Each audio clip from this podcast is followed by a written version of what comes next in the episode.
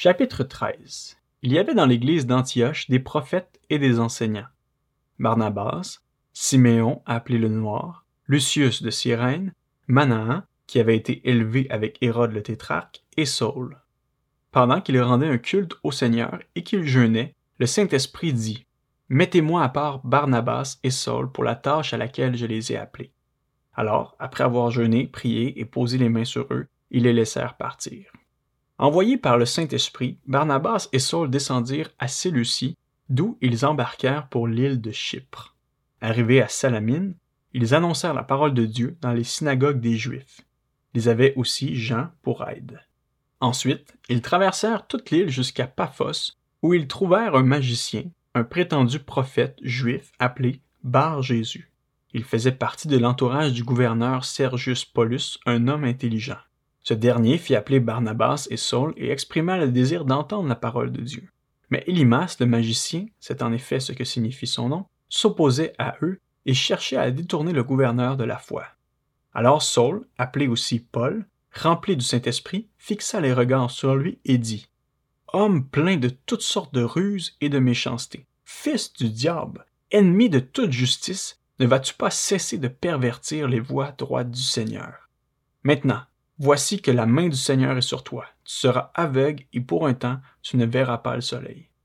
L'obscurité et les ténèbres tombèrent immédiatement sur lui, et il se tournait de tous côtés en cherchant quelqu'un pour le guider.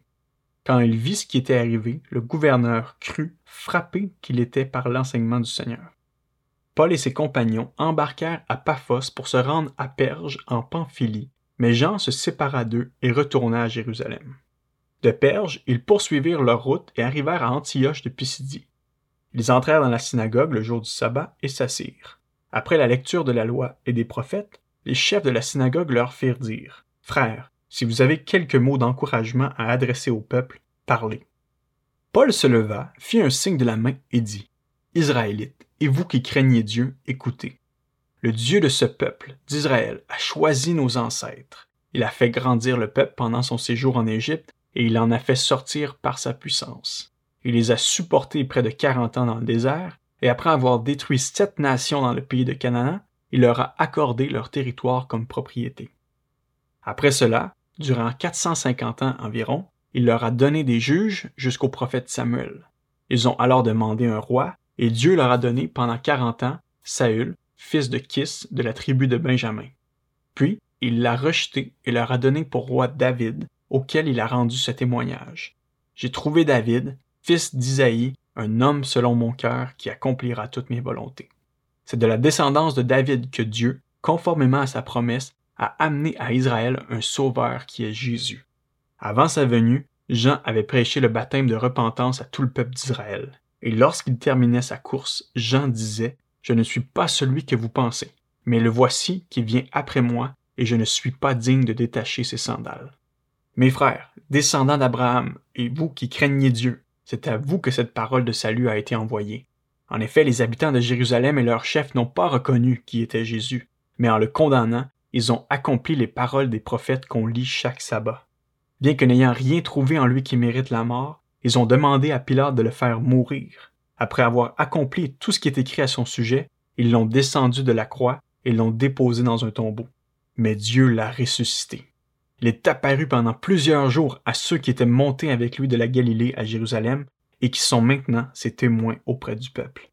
Et nous, nous vous annonçons cette bonne nouvelle, la promesse faite à nos ancêtres. Dieu l'a accomplie pour nous, leurs descendants, en ressuscitant Jésus conformément à ce qui est écrit dans le psaume 2.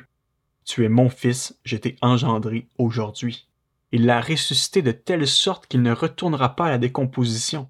C'est ce qu'il a déclaré en disant Je vous donnerai les grâces saintes et sûres promises à David. C'est pourquoi il dit encore ailleurs Tu ne permettras pas que ton sein connaisse la décomposition. Or, après avoir dans sa propre génération été au service de la volonté de Dieu, David est mort, a rejoint ses ancêtres et a connu la décomposition. En revanche, celui que Dieu a ressuscité ne l'a pas connu. Sachez-le donc, mes frères, c'est par lui que le pardon des péchés vous est annoncé, et c'est par lui que toute personne qui croit est libérée de toutes les fautes dont vous ne pouviez pas être libéré par la loi de Moïse. Ainsi, faites attention qu'il ne vous arrive pas ce qui est dit dans les prophètes. Regardez, Vous qui êtes pleins de mépris, soyez étonnés et disparaissez, car je vais faire à votre époque une œuvre que vous ne croiriez pas si on vous la racontait. Lorsqu'ils sortirent de la synagogue des Juifs, les non-juifs les invitèrent à parler du même sujet le sabbat suivant. Quand l'assemblée se dispersa, beaucoup de juifs et de non-juifs pieux convertis au judaïsme suivirent Paul et Barnabas, qui s'entretèrent avec eux et les convainquirent de rester attachés à la parole de Dieu.